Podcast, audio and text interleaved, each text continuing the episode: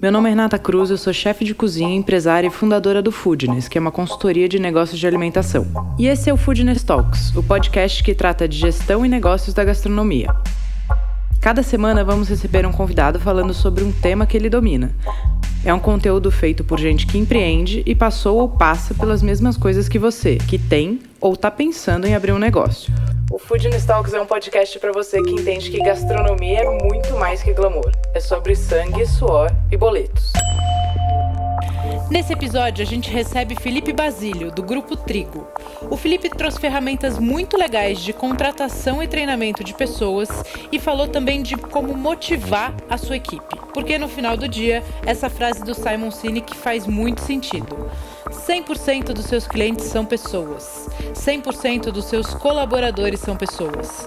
Portanto, se você não entende de pessoas, você não entende de negócios. Espero que vocês gostem. Então, mais um Foodness Talks, dessa vez com o Felipe Basílio, do Grupo Trigo. Felipe, eu vou pedir para você se apresentar. Primeiro, muito obrigada por aceitar o nosso convite e vou pedir para você se apresentar. Obrigado você pelo convite, é um prazer estar aqui. É, bom, me apresentar, sou Felipe, hoje eu estou no Grupo Trigo. É, Grupo Trigo, é, enfim, o Grupo Trigo tem Espoleto, Cone, Le Bon Ton, Gourmet, é, grandes marcas bastante focado no Rio, com algumas delas, mas muito dissipado no Brasil inteiro, em todas as regiões. É, e além dessas marcas que são mais conhecidas, a gente tem uma série de marcas digitais também que nascem é, recentemente no conceito de Dark Kitchen e, enfim, já com uma toda pegada nova digital e que a gente não estava necessariamente acostumado com as marcas antigas, o que está sendo ótimo para essas trocas e para esse empreendedorismo estar tá sempre vivo dentro do grupo. É, então, falando brevemente da minha trajetória, é, eu basicamente empreendi a vida inteira, é, sempre olhando para o mercado de gestão, de RH, é, e minha última startup foi a Bizu, uma startup que fazia é, análise comportamental de candidatos e de pessoas já dentro da empresa, funcionários das empresas, é, para cruzar com a cultura das empresas, com o que a gente precisava para aquela posição, para aquela vaga ou para compor aquele time.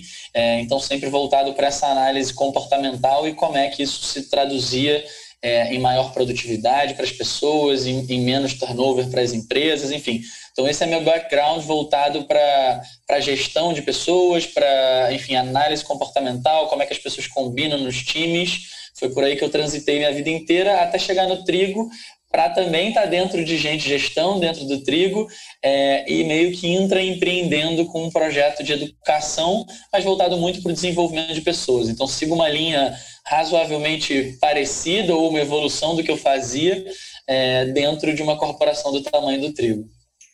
Muito legal. E Fê, como eu te falei, essa parte de contratar certo e analisar o perfil comportamental e até definir quem é a empresa, né? Que, que tipo de gente você quer do seu lado, é uma dúvida muito comum aqui, que a gente vê que as pessoas é, têm a dor do turnover e elas não entendem que essa dor começa na contratação uh, errada, né? Então queria que você falasse um pouquinho assim, vamos, vamos por partes, né? Primeiro como você identificar a sua verdade dentro da empresa e aí como você entender o que você busca nos, uh, nos colaboradores. Tá. É, eu acho que tem algumas coisas importantes nesse sentido. A primeira é, é as empresas, é, o RH vive um, um, um, dilema há muitos anos e que tem diminuído nos últimos, é, mas que era muito presente há poucos anos atrás, que era é, era uma frase muito comum que era eu contrato pelo currículo e demito pelo comportamental. Né? Isso era muito presente no RH é, nos últimos anos. Então, a gente avalia ali pelo currículo é, as melhores pessoas, é, mas não está olhando de fato quem são as pessoas. A gente está olhando uma aproximação é, matemática do que, que ele foi treinado ou do que, que ele tem como é, hard skills, né? É, como é que as pessoas foram é, acumulando experiência ao longo da carreira, não necessariamente quem são elas por trás daquele currículo. Então, acho que tem um quê de conseguir dar visibilidade e dar luz para quem são as pessoas por trás daqueles números ali. Então, quem é a Rê, é, que além de ser uma incrível chefe que, e que tem os cursos tais, tais, tais, as certificações tais, tais tais, mas quem é ela no dia a dia? Assim, o que, que ela gosta, é, como é que é o tipo de trabalho que serve para ela, é, como é, se ela é organizada, se ela é mais colaborativa, se ela gosta de horário flexível, é, se ela tem uma essência é, de mais trabalho em equipe ou se ela gosta mais de uma autonomia. Então, tudo isso acaba sendo muito relevante e não necessariamente o RH consegue identificar isso através de um, de um processo é, entre aspas, normal ou que era sendo feito e muito difundido nos últimos anos. Então tem, tem um, um lado de a gente conseguir aculturar os RHs a olharem para as pessoas de maneira mais humana. É, além uhum. disso, acho que um olhar interno para as companhias de como é a minha cultura, o que, que eu valorizo, o que, que é importante no meu dia a dia, é, porque não adianta nada a gente se pintar também de uma empresa super legal e minha empresa é incrível para se trabalhar, e aí você vai conseguir é, trazer pessoas que se identificaram com aquilo ali, mas não necessariamente você está preparado para receber aquelas pessoas e elas vão acabar se decepcionando. Então tem o que de lidar com a realidade de fato da sua cultura, né? de identificar e, e, e levar ela adiante de verdade. E, de, e, tem que ser verdade, né? Pode não ser o melhor do mundo, mas precisa ser verdade. Acho que esse ponto é muito importante, assim, né? A minha próxima pergunta seria como construir uma cultura. É, mas acho que o ponto que eu já vou falar da minha opinião, queria a sua em cima dela é precisa ser genuína e verdadeira, né? Você precisa bancar a sua cultura. Não adianta ela ser bonita, mas ela não ser real. 100%, 100%, estou super alinhado. E, e, e, acho que tanto vale para o lado das pessoas também.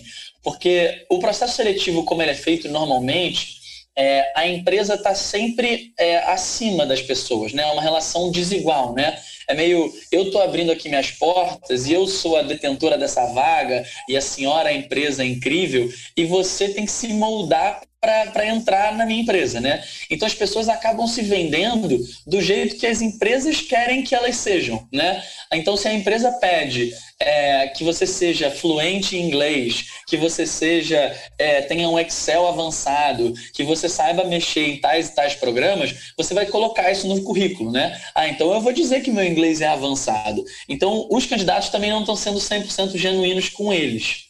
É, então, quando a gente consegue trazer essa verdade nas duas pontas, é, empresas de fato se vendendo como elas são, como é a realidade da cultura delas, pessoas é, entendendo qual, quais são as vantagens delas, ou quais são as características positivas, quais são até os defeitos mesmo, e, e, e dar a luz para essa história toda de maneira genuína, a gente consegue que essa conexão seja é, mais verdadeira. A partir do momento que a conexão é mais verdadeira, é, é, muito difícil que tenha uma, uma, uma ruptura muito grande de, de alinhamento de expectativa quando a, quando a pessoa entra na empresa. Né? Agora, respondendo a sua pergunta de como construir uma cultura forte, é, eu acho que é importante, de fato, esse olhar é, ser feito com frequência e com. E, é uma coisa trabalhosa mesmo, que às vezes a gente não quer se dar esse trabalho é, porque isso deixa lá para o RH fazer, sabe? E às vezes a cultura tá ali no dia a dia, a gente só não consegue identificar. Às vezes não, sempre a cultura tá ali no dia a dia, a gente não consegue identificar. Eu vou te dar um exemplo de quando a gente começou a, a Bizu e a gente foi fazer um trabalho super consultivo em campo, assim. É, a gente foi na Rádio Ibiza, que é uma empresa aqui do Rio, do Pedrinho Salomão, é, e que tem, tinha 35 pessoas na época, enfim. É, e ele falava, cara, eu não sei qual é o meu diferencial de cultura. Eu sei que todo mundo adora trabalhar aqui, as pessoas são felizes, mas eu não sei o que, que faz essa empresa ser o que ela é. é e o nosso trabalho foi ouvir todas as pessoas da empresa, inevitavelmente, assim, da, da, da, da mulher que cuidava da casa, que era a dona Sônia, é, até o CEO lá da empresa, enfim. E, e, da onde veio a essência da companhia foi uma frase da dona Sônia, que foi: a Biz é feita para tocar as pessoas. É, e é isso, é, é, era no toque, era no sensível, era, era no toque tanto da questão musical, porque eles eram uma empresa de música, no final das contas, mas era que foi feita para fazer as pessoas refletirem, que foi feita para as pessoas se tocarem, estarem juntas umas das outras. Então, é, às vezes no, no, mercado de alimentação a gente tem um propósito muito claro quando a empresa é criada, que normalmente essa pessoa é apaixonada por comida, é, ela se vê ali é, quase que, que sendo um movimento é, natural dela, porque ela não sabe mais fazer outra coisa que não levar aquela receita dela para o mundo, é, ou ter o prazer de ver as pessoas se alimentando bem, comendo a comida dela, enfim. Então tem, tem tanta coisa ali que já é natural que às vezes a gente só não para para olhar e não dá luz para isso, sabe? É só um esforço de por que, que, eu comecei essa história toda? Qual é o meu diferencial? É, por que, que a minha empresa é diferente das demais? O que, que eu tenho aqui no meu, no meu tempero, não só no tempero de fato da minha comida, mas no meu, no meu borogodó aqui do meu dia a dia? Por que, que as pessoas se conectam com a minha marca? O que, que a minha marca leva para as pessoas? Acho que uma pergunta que é, que é muito crucial nesse processo é qual a primeira coisa que vem à cabeça quando fala na sua marca, sabe? É, que, que, que, que isso te remete? O que, que a tua marca é, leva para as outras pessoas? Então, provavelmente ali já tem muita resposta de por que, que, por que, que a tua empresa é diferente e por que, que você deveria contratar pessoas que se conectam com isso, sabe? E Fê, tem, tem um, um, processo primeiro interno, porque assim, do mesmo jeito que a gente fala que não adianta a pessoa fazer yoga e ser um puto escroto com o porteiro, não adianta também a pessoa querer construir uma cultura linda e tratar mal a equipe, né? Ou não dar um embasamento é, pertinente ou que faça sentido com a cultura, com que ela quer que as pessoas percebam da marca dela, se ela não entender que o primeiro cliente dela é o colaborador. Sim. Certo? Então, para o cara que, assim, se a gente pega um cara pequeno, ele tipo, ah, eu tenho aqui a minha empresa, eu comecei, eu tenho uma hamburgueria, eu comecei isso aqui por um motivo, porque eu amo cozinhar e etc. Eu não sou o cara lá muito habilidoso com pessoas, é, a minha marca até tem uma percepção legal, as pessoas né, entendem a marca, se apegam à marca, mas o meu trabalho interno está muito ruim. O que, que você acha que é o primeiro caminho? Eu acho, eu acho que tem um, um, uma primeira visão que é importante, que aí, que aí eu não sei o, o quanto que ela é real ainda no início, porque é, no início, o empreendedor ele é o que dá nó em pingo d'água, né? Ele faz de tudo é, e a gente não tem recurso, é, a gente não tem braço, a gente não tem, enfim, tempo. Então, a, até o negócio sair daquele momento de de subsistência é, e sair do horror, assim, sair da, do que era uma ideia, é, a gente conseguir validar essa ideia, as pessoas gostarem da tua comida, é, para isso começar a, a, a, te dar problema de processo de gestão, até aí, eu, eu não sei se eu tenho muita dica em relação a. até aí é na raça. Aí, eu, aí é o empreendedor sendo empreendedor é, e sendo autenticamente quem, dá, quem faz de tudo. Assim. É, Sim. E aí, e é engraçado, porque a gente tem essa visão de que ah, eu, eu, eu, faço muito bem, sei lá, bolo. Aí, aí eu começo a fazer um negócio de bolo. É, no limite, em muito pouco tempo, a última coisa que você vai fazer é bolo no seu dia a dia, né? Você vai Sim. virar gestor de uma empresa, que é muito difícil do que o propósito que você tinha lá no início, quando você criou é, o negócio, porque você gostava de fazer bolo, porque você fazia bolo bem. É, então tem uma tem essa desacoplada que é importante em algum determinado momento é, entender que não necessariamente o teu negócio que foi um negócio sonhado é, porque você gostava de comida e porque você se apaixona pelo mercado de alimentação vai ser o teu dia a dia. É, a partir de um certo momento ele não é mais o teu dia a dia é, provavelmente. É, e aí nesse momento que ele não é mais o teu dia, teu dia a dia provavelmente é importante saber as tuas limitações como um gestor de empresa. É, porque não necessariamente você é um bom gestor de empresa. Se você fazia bem bolo, não necessariamente você é, é um líder nato de pessoas, por exemplo. É, e um CEO é, e uma pessoa que está à frente de uma, de uma corporação, de uma empresa, é, ele, ele necessariamente tem que ser um bom líder de pessoas. É, porque é ali Perfeito. que você vai engajar, é ali que você vai motivar, é ali que você vai colocar todo mundo na mesma página, é ali que você vai abrir espaço para colaboração, é ali que você vai ser empático. É, as características de um bom líder, é, eu acredito muito que liderança é nada mais do que servir. É, e isso já combina muito com o mercado de, de alimentação, porque a gente cria as coisas para servir os outros. Mas não necessariamente porque você faz uma boa comida e você serve bem, é, você vai ser um bom gestor de pessoas.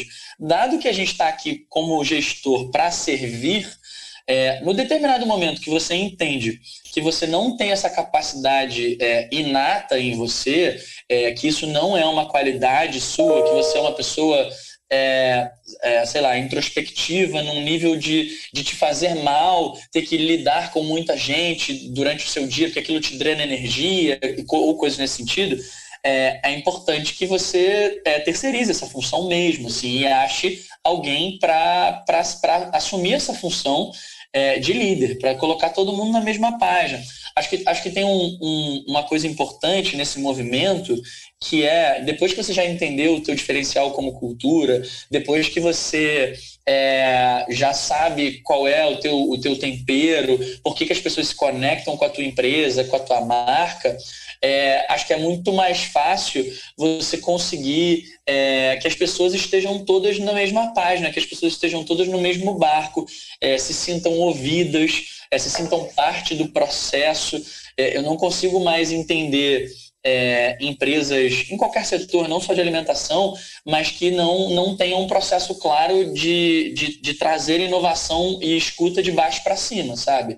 É, não uhum. mais de cima para baixo. Se a gente está falando que a internet mudou, é, principalmente o modelo de gestão, que a gente tem um fluxo de informação distribuído pela primeira vez com a internet, porque a gente não tem mais aquela hierarquia clara, isso muda muito a gestão das empresas, né? Então, se antes era muito tranquilo a gente ter lá um presidente que dissipa a informação de cima para baixo, assim como a gente tinha nas escolas ou na, é, na, nas igrejas, que tinha ali o padre ou tinha um professor que era a pessoa que dissipava a informação de cima para baixo, nas empresas já não está mais fazendo sentido também é, essa informação vir só de cima para baixo. Então, acho que chega esse momento que é como é que eu coloco todo mundo no mesmo propósito, como é que está todo mundo participando e eu tenho, eu tenho a condição de dar voz para essa galera toda e eu escuto essa galera toda. Então, não necessariamente o fundador, que é uma pessoa que é apaixonada por comida e criou isso pela paixão dele, vai ser essa pessoa. E, e é importante reconhecer isso, que talvez não seja mesmo. E para criar a cultura, é importante que a cultura esteja relacionada com as verdades do fundador, do gestor, ou não necessariamente? Rê, é, eu acho que é muito difícil que esteja desacoplada é, do que o fundador acredita, porque é, no limite foi ali que nasceu a, ver, a, verdade daquela empresa, foi ali Sim. que ela se perpetuou e ela conectou outras pessoas para acreditarem no mesmo sonho que aquele fundador. É, então é muito difícil que isso é, esteja muito dispare assim.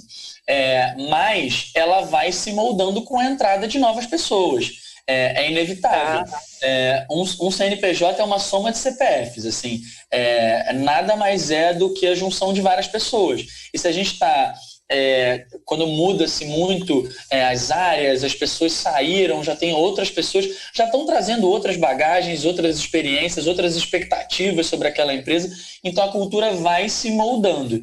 É, mas com certeza tem ali a, a, a, essência e o porquê daquela empresa ter sido criada lá atrás. É, ela provavelmente perpetua é, desde sempre e, e, e, e de, de, forma perene, né? Sim. E agora, tá, eu entendi a minha cultura, eu escrevi, botei aqui no papel, agora como é que eu transformo isso num processo de contratação e como interpretar e como olhar uma pessoa por trás do currículo dela, né? Como é que, como é que eu enxergo as características que eu estou buscando em alguém no momento de entrevista? Ó, hoje o mercado de RH, é, principalmente de recrutamento e seleção, já é muito diferente de anos atrás, o que é muito positivo, porque durante muitos anos é, o RH até, até como área mesmo, ele não necessariamente nas grandes empresas estava é, sentado numa mesa estratégica com os diretores da companhia. Isso a gente vem é, ver mudando ao longo dos últimos anos de maneira muito, muito forte. assim.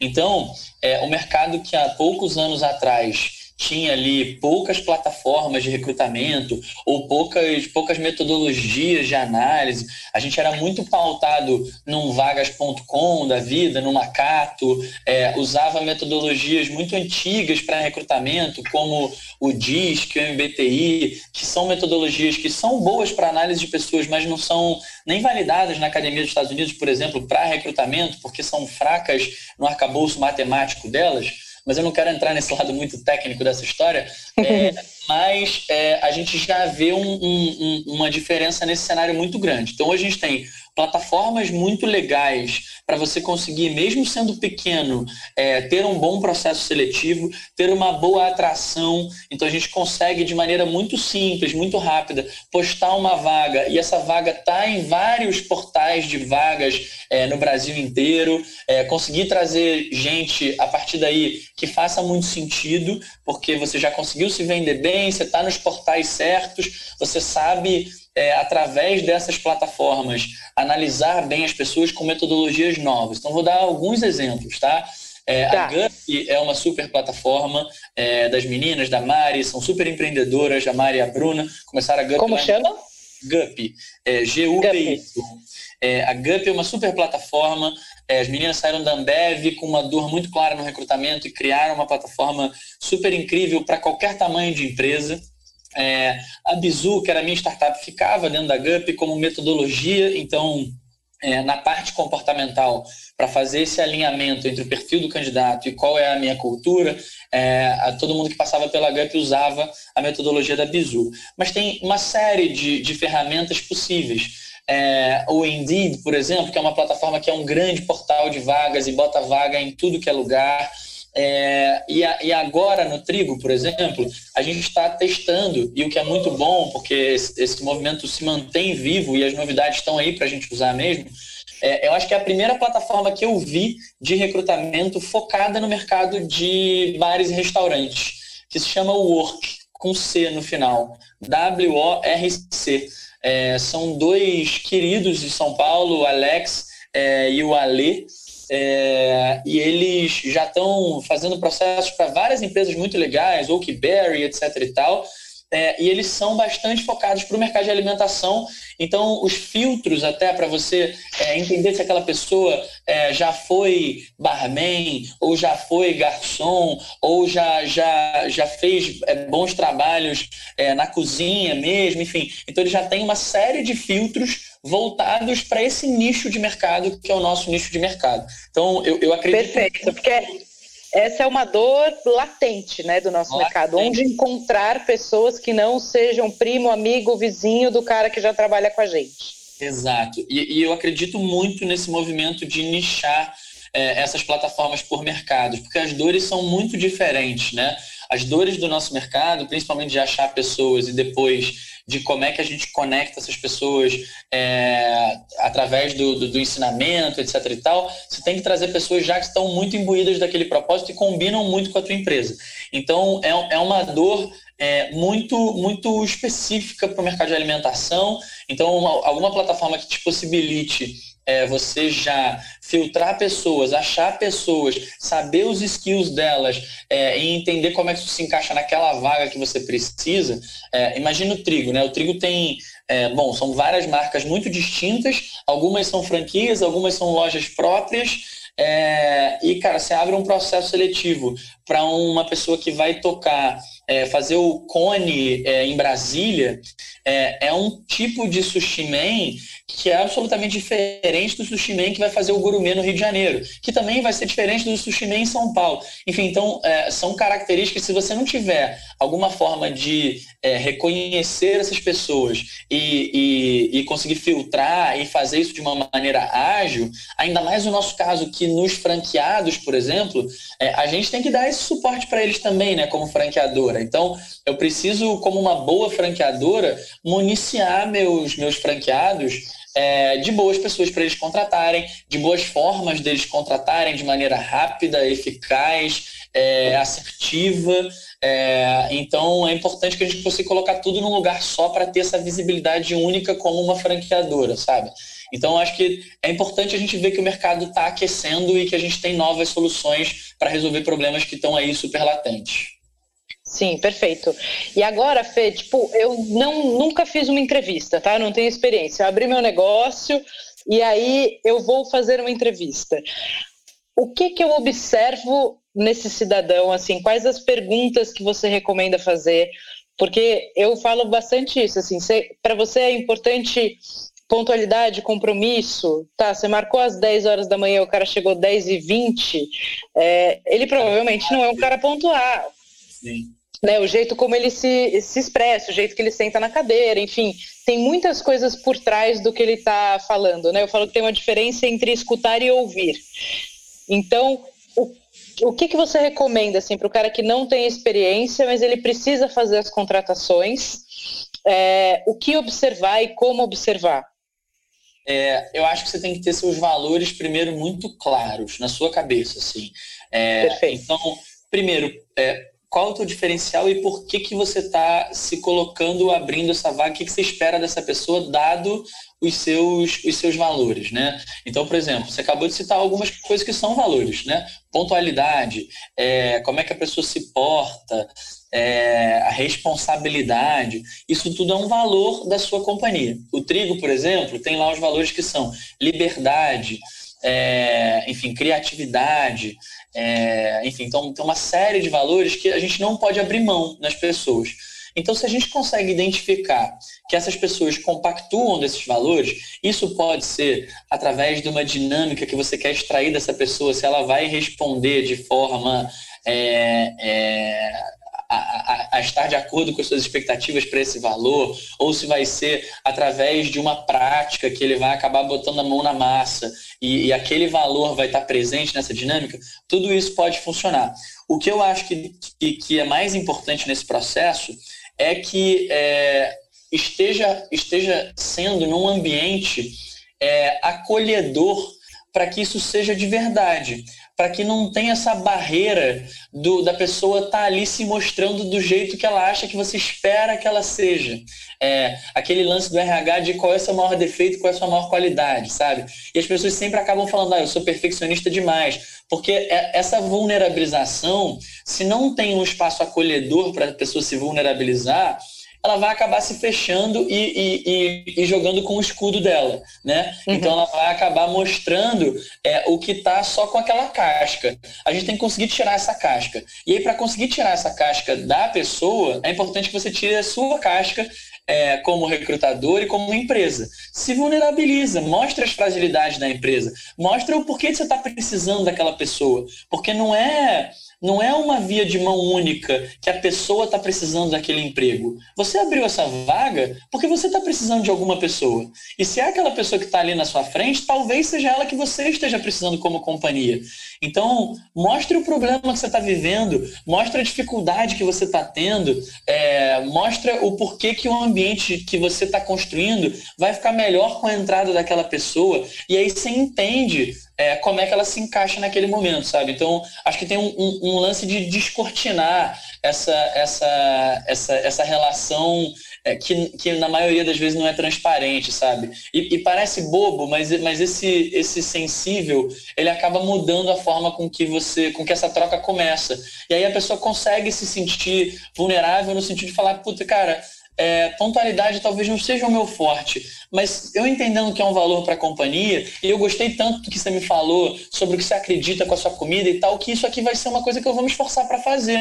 E tá tudo bem, você já sabe que isso não é, é natural dessa pessoa. Quando ela errar a primeira vez na pontualidade, você já sabe que não é natural, que ela está se esforçando para aquilo ali. E já é uma relação diferente do que você impor, que pontualidade é, é uma coisa é, altamente importante para você e a pessoa falar, não, claro, pontualidade é super importante para mim. Se ela não é pontual, você vai falar, cara, tá fora. Isso para mim é condição é, que eu não que é inegociável, né? Então essa relação já começa diferente. Acho importante essa, essa, essa vulnerabilização dos dois lados, mas com um ambiente acolhedor para ser vulnerável.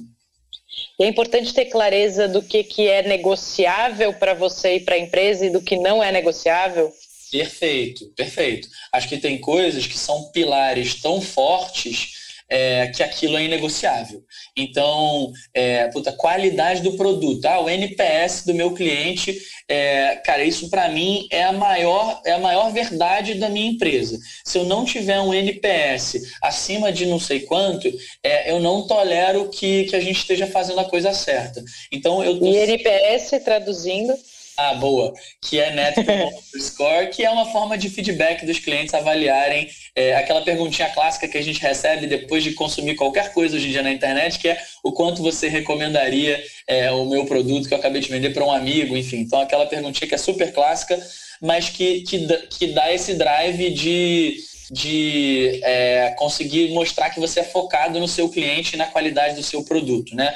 Então, se você admite que isso, por exemplo, é um pilar é, inegociável para você, provavelmente todas as suas ações vão ter isso como uma condição é, invariável, né? Então, assim, é, se o meu cliente estiver me dizendo que o produto não tá bom, minha nota baixou, cara, isso aqui para mim eu vou virar à noite até eu chegar no melhor produto possível.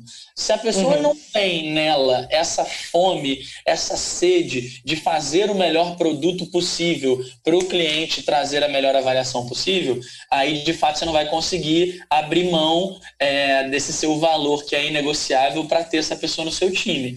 Agora, se é, vamos, vamos usar o mesmo exemplo da pontualidade. Se o mesmo exemplo da pontualidade, se isso não é um valor para você, se você tem uma gestão um pouco mais de horário flexível é, e que você é, preza muito pela qualidade, independente se ele chegou ali é, três horas antes da operação, ou se ele chegou duas e meia, duas horas antes da operação, mas ele entregou um serviço muito de qualidade no final das contas, isso para você já bastou. E aí você abriu mão de um valor que era seu, mas que era um valor ali secundário. Então acho que sim, você tem que saber o que, que é negociável e o que, que não é negociável nos seus pilares de sustentação. Legal. E saber também o que a empresa oferece né, para o colaborador, porque às vezes a gente sabe o que a gente está buscando, mas a gente não mapeou direitinho o que a gente está oferecendo. Perfeito. Por que, que você se diferencia das outras e por que, que ele quer trabalhar com você? Porque se você é uma hamburgueria, é, que você tem um produto legal, é, cara, tem um monte de hamburgueria com produto legal, né? Por que, que, esse, por que, que esse cidadão foi trabalhar na sua empresa? Ele se despenca duas horas para chegar no ambiente de trabalho, ele às vezes, é, cara, não está tendo é, necessariamente o que ele sonhou, porque ele, ele projetou uma outra, uma outra empresa e aí a tua foi a possível. Por que, que você se diferenciou, sabe? É, por que, que ele de fato quis trabalhar com você? Qual é, qual é a vontade dele? Então, acho que isso já diz muito sobre é, qual é o teu diferencial como companhia mesmo. Pode ser, é, tem muito RH que, que acaba olhando para o lado dos benefícios, então eu consigo trazer benefícios incríveis. Tem muito RH que se, que se garante fazendo uma cultura que é muito legal e que as pessoas se sentem à vontade naquela cultura. Tem gente que ainda acredita numa, é, num, num, outro, num outro modelo de cultura que é absolutamente é, driveado pela, pela, pela, pelo dinheiro. É, enfim, então tem, tem formas de você mostrar o seu diferencial. É importante você reconhecer o porquê que as pessoas estão comprando esse diferencial que é a sua empresa. Legal, perfeito. Bom, aí contratei bem. O meu turnover tende a diminuir, né? Sim, sim, certamente. É, o início dessa relação faz com que aumente produtividade e diminua turnover se ele for bem feito. Até porque quando você contrata pessoas que têm a ver com você, têm os mesmos valores, o que prende elas ali é muito mais do que só o dinheiro, né? Ninguém está dizendo que o dinheiro não é importante, o dinheiro é importante para todo mundo, é assim que a gente paga cada um os seus boletinhos. Sim. Mas tem algo mais, né? Tem algo que aí a gente entra em propósito, a gente entra em missão de vida, em que mais? Sim, não, super, assim, a gente tem uma curva de... É, é difícil falar nisso no momento de crise, né, assim, momentos claro. de crise e momentos de absoluta subsistência, é, o dinheiro é a primeira variável que ela aparece. É, claro. Isso até numa curva de renda mesmo, assim, da população, né? Então, se a gente está falando com, com uma população de renda é mais baixo, o dinheiro é a primeira variável mesmo na decisão e é super explicado. Chega um momento que, que, é, que você já não está mais na subsistência, você não está mais no desespero, você não está mais na crise, é, que outras variáveis entram é, também como fatores motivacionais muito importantes para você definir é, carreira e coisas nesse sentido. É, há muitos anos atrás a gente via que é, o trabalho ele era uma motivação é, extrínseca, né? Então a gente via o trabalho como um meio para um fim. Então eu trabalho para é, ganhar dinheiro, eu trabalho para alcançar status, eu trabalho para milhões de outros motivos. Ao longo dos últimos anos, é, a gente viu uma curva, principalmente na geração é, Y, que já foi para o mercado de trabalho é, num cenário em que mais ou menos podia escolher com o que trabalhava, é, com muitas aspas nesse sentido, mas a gente vivia uma conjuntura econômica muito mais favorável, é, que é, a motivação passou a ficar muito mais intrínseca no trabalho. Então eu trabalho porque aqui eu estou nesse trabalho porque aqui eu consigo é, seguir minhas paixões, usar os meus talentos, é, ser reconhecido pelo que eu faço bem. Então a, a, motivação era no trabalho em si e não no trabalho ser um meio para alguma coisa. É, a geração Z, por exemplo, que é, que é, que é a partir de, nascidos a partir de 95, é, já foi para o mercado de trabalho também numa outra conjuntura econômica, que o Brasil já estava em crise, é, e aí é meio que muito mais pé no chão do que a geração Y. Então já, já vai para o mercado de trabalho é, muito mais voltado a se conectar com a sua verdade, mas muito mais pé no chão do que podendo escolher qualquer trabalho e por um propósito maior, é, mas sim aceitando a verdade daquela empresa. Isso é uma coisa legal da geração Z, dado que ela já é uma geração muito presente no mercado de trabalho, cada vez mais presente, obviamente, é uma geração que lida com a verdade. Então, marcas, por exemplo, que se vulnerabilizam para é, falar sobre seus erros, falar sobre suas campanhas, é, elas têm muito mais é, apreço dos jovens geração Z do que marcas que têm isso de maneira mais velada. Vou citar dois exemplos muito curtos do mercado de varejo, que não é necessariamente nosso, que é do varejo de, de, de vestuário, mas que, que deixa isso claro. Assim. A Zara, durante algum tempo, foi acusada em alguns documentários e coisas do tipo. É, não estou falando se está certo ou errado, estou tá? só falando sobre a acusação em si. É, sobre tá. trabalho escravo, enfim, isso é super difundido e todo mundo sabe dessas notícias, mas é, e quando a Zara se posiciona de uma forma que ela não fala sobre isso, é, os jovens param de se conectar com essa marca. É, um outro exemplo, por exemplo, a reserva, quando erra numa campanha super machista, é, que tira, teve que tirar a campanha do ar, porque errou o tom, porque, enfim, trouxe à tona um, um, uma, uma, uma forma de, de trazer uma coisa que era polêmica, que era para fazer um barulho, mas que isso afetou negativamente muitas pessoas. Mas quando ela tira do ar e fala, vamos falar sobre, eu errei, estou aqui botando minha cara a tapa o jovem que deu aquela cancelada quando, quando nessa palavra da moda aí do cancelamento, quando uhum. ele for, é, logo depois que ele vê a marca se dispondo a conversar sobre, a predisposição dele a voltar a consumir nessa marca é muito maior. É, então eu acho que, que tem esse lance da verdade muito presente, sabe? Isso diminui turnover, isso aumenta a produtividade, as pessoas estão mais conectadas com a tua verdade, entendem tua essência é, e faz muito mais sentido para esse crescimento da pessoa dentro da empresa ser muito mais acelerado. Muito bom. E Fê, dicas para motivar as, os colaboradores. Isso é, uma, isso é uma pergunta que eu recebo muito, assim. Como mo motivar e engajar as pessoas no dia a dia? A gente sabe que o gestor, né, o líder é consumido por milhões de demandas, mas o motivar e engajar as pessoas que estão dentro da empresa também é um trabalho que tem que ser feito constantemente, certo? Perfeito. É, Para mim, nesse tópico de engajamento, é, tem um, um vídeo na internet do Daniel Pink, é, que ele fala sobre o problema da vela, é, que é o The Candle Problem.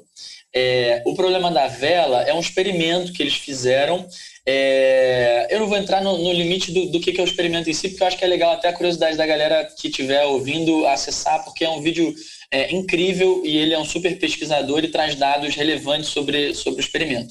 Mas o que, que sai dali? O que, que sai dali é que tem três fatores é, que engajam muito as pessoas. É meio que como se fosse um tripé para ser o, o, o, gabarito aí. Não estou querendo trazer fórmula de bolo é, e nem acho que o título do podcast vai ser formas de, é, enfim, formas de ser um empreendedor de sucesso, nem nada disso. Mas é, tem três coisas que são muito importantes no engajamento, que é autonomia, maestria e propósito. Então, assim, autonomia no sentido de você é, dar para as pessoas capacidade delas fazerem as coisas de fato e não delas serem meras executoras dos seus trabalhos. Então, aquele filme clássico do Charlie Chaplin lá, é, que, que as pessoas estavam ali só para parafusar, é, enfim, cada um com seu parafuso é, e ali elas não tinham basicamente autonomia nenhuma. É, na verdade, não tinham nenhum dos, desses três tópicos, né? Mas falando só de autonomia, é ter a capacidade das pessoas levarem adiante seus projetos, trazerem suas ideias, é, enfim, criarem coisas novas. Então, isso é muito importante como um fator é, motivacional e de engajamento. É, o segundo, que é a maestria, é as pessoas saberem fazer de fato as coisas. Então, você treinar, você capacitar, você desenvolver as pessoas, elas sentirem que elas estão é, aprendendo, que elas estão crescendo, que elas estão evoluindo e que elas têm a capacidade de realizar o trabalho que elas estão é, realizando. Porque isso também dá muita segurança no sentido delas se sentirem potentes o suficiente também porque é, a gente ainda lida com muitas questões como é, a procrastinação, síndrome do impostor, autossabotagem, é, enfim, então isso tudo a gente consegue diminuir quando a gente está dando essa, essa maestria para as pessoas. E o terceiro, que é o propósito, é uma palavra super bonitinha e tal, mas nada hum. mais é do que as pessoas saberem o porquê dessa empresa existir ou o porquê delas estarem fazendo o que elas estão fazendo na, naquela companhia. É, de maneira muito simples, elas se sentirem parte do todo, se sentirem parte da construção. É, e não, é, putz, ah, lá vem o CEO com uma ideia nova, ou lá vem o dono da empresa é, que vai vir aqui para trazer uma nova forma da gente fazer o nosso é, hambúrguer, mas eu não sei por que, que ele trouxe essa ideia, eu não sei, eu não entendo por que, que a gente mudou, se antes era tão bom. É muito diferente o dono da hamburgueria é, trazer uma ideia falando, olha, gente, agora o ponto da carne vai ser assim é, e a batata vai ser assim, porque ele definiu. E a outra coisa é ele falar, gente, olha, a gente sentiu, ouvindo os nossos clientes, que o ponto da carne é, não está de acordo com o que eles esperam, chegando no delivery, por causa disso, disso, disso. O que, que vocês acham? Faz sentido para vocês? Pô, vamos testar? E se a gente fizesse assim, dessa outra maneira? Você está colocando todo mundo no mesmo, vivendo o mesmo problema para chegar na solução juntos. É, melhor Sim. do que você chegar já com a solução proposta. Então, quando a gente tem esses três, é, esses três pilares bem atendidos de autonomia, maestria e propósito, é, a, a, chance de você ter um engajamento é, muito maior, ela também é muito maior, a chance é, é bem mais elevada. Então, acho que, acho que é, um, é uma, uma formulinha que não tem copiar e colar, porque para cada empresa e para cada modelo de gestão é diferente a forma de você dar autonomia, a forma de você desenvolver as pessoas, mas é um direcionador para esse engajamento, sim. Perfeito, perfeito. Muito bom. E para treinamento, Fê, é, existe uma um, de quanto em quanto tempo, né? Uma periodicidade. Eu sempre me atrapalho nessa palavra. Periodicidade. Não sei. Isso aí. É, é para que os treinamentos sejam feitos ou refeitos. Que tipo de treinamento que a gente busca num treinamento? Tá, legal. É, eu, é, o que a gente acredita lá no trigo é, é, um, é uma certa ideia de uma, de uma educação ou de um aprendizado é, contínuo, né? Falando uma palavra da moda, uma expressão da moda, o tal do lifelong learning, né? mas esse, esse lance do aprendizado contínuo. É, isso porque a gente já também não acredita mais nos modelos educacionais tradicionais, então parece que a gente aprende tudo na escola, na faculdade, e quando acaba você para de aprender, né? Então você vai depois fazer um MBA, enfim. Então esse modelo ele tem caído por terra, né? Então as pessoas estão é, aprendendo e se desenvolvendo muito mais no dia a dia, em pílulas, em podcasts, em vídeos, em livros, é, e isso meio que não para. Então, o formato que a gente acredita também para dentro da empresa é, é, a mesma coisa. Então, a gente acredita que eu, a gente tem que estar presente é, na vida dos colaboradores é, todo dia, de alguma forma. É, quando a gente tinha lá os treinamentos é, tradicionais no trigo, que eram treinamentos. É, o, o, Trigo tem, por exemplo, um, um, treinamento chamado Básico Bem Feito, que é um treinamento assim que a gente abre uma nova loja, ou assim que tem um repasse de franqueado, ou assim que tem uma equipe nova entrando naquela loja. É, é, é para aprender tudo que você precisa para operar bem aquele restaurante, tá? Perfeito. É, esse treinamento do básico bem feito, ele levava 40 dias de maneira presencial e física na nossa cozinha escola.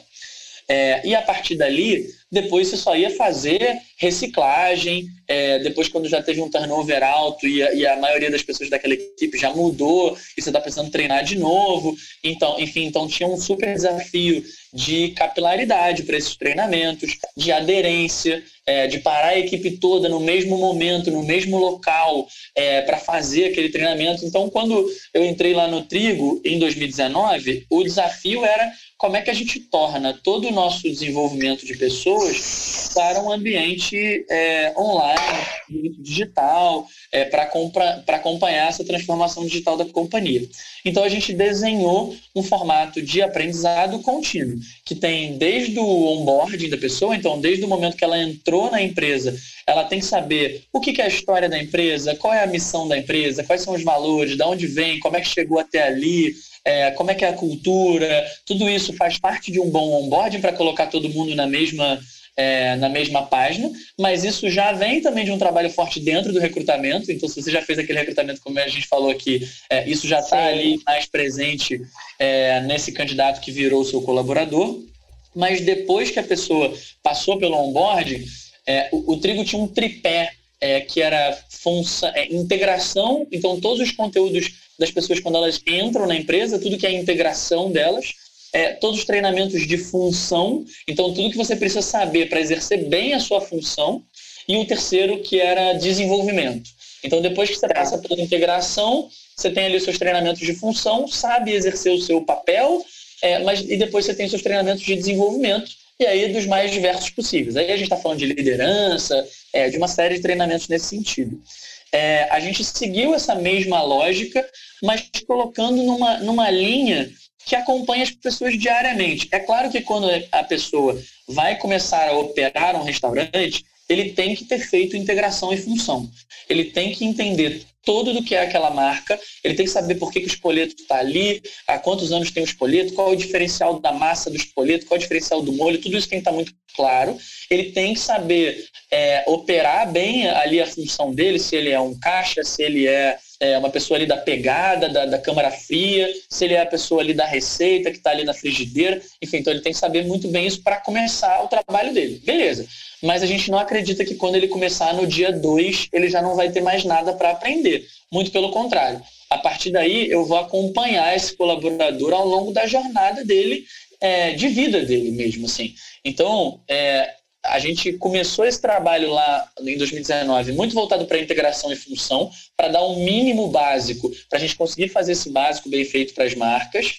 E aí, quando veio a pandemia, e a gente estava afastado fisicamente das nossas operações, é, a gente precisou pensar ainda mais ou mais rapidamente na jornada das pessoas. Então, é, eu quero que essa pessoa esteja motivada para ir para lá. Então, eu quero dar coisas para essas pessoas que não estão só no dia a dia dela de trabalho, da função delas. Então, uma coisa que era muito pedida para a gente é, pensa no nosso cenário do escritório. Então, só para explicar um pouco muito rápido da, da, estrutura do trigo. Assim. O trigo tem um escritório, o trigo tem um centro gastronômico, que é a nossa fábrica, e o trigo tem os restaurantes. Né? Pensa nas pessoas Sim. do escritório que estavam no cenário de pandemia, de home office, é, sem sair de casa mesmo. É, a gente escutava que um dos maiores desafios das pessoas do escritório era a relação com os filhos, por exemplo, porque os filhos não estavam nas escolas, é, eles acabavam tendo muito tempo ocioso e pela primeira vez a gente lidou com essa, com essa é, dificuldade, esse desafio dentro de casa.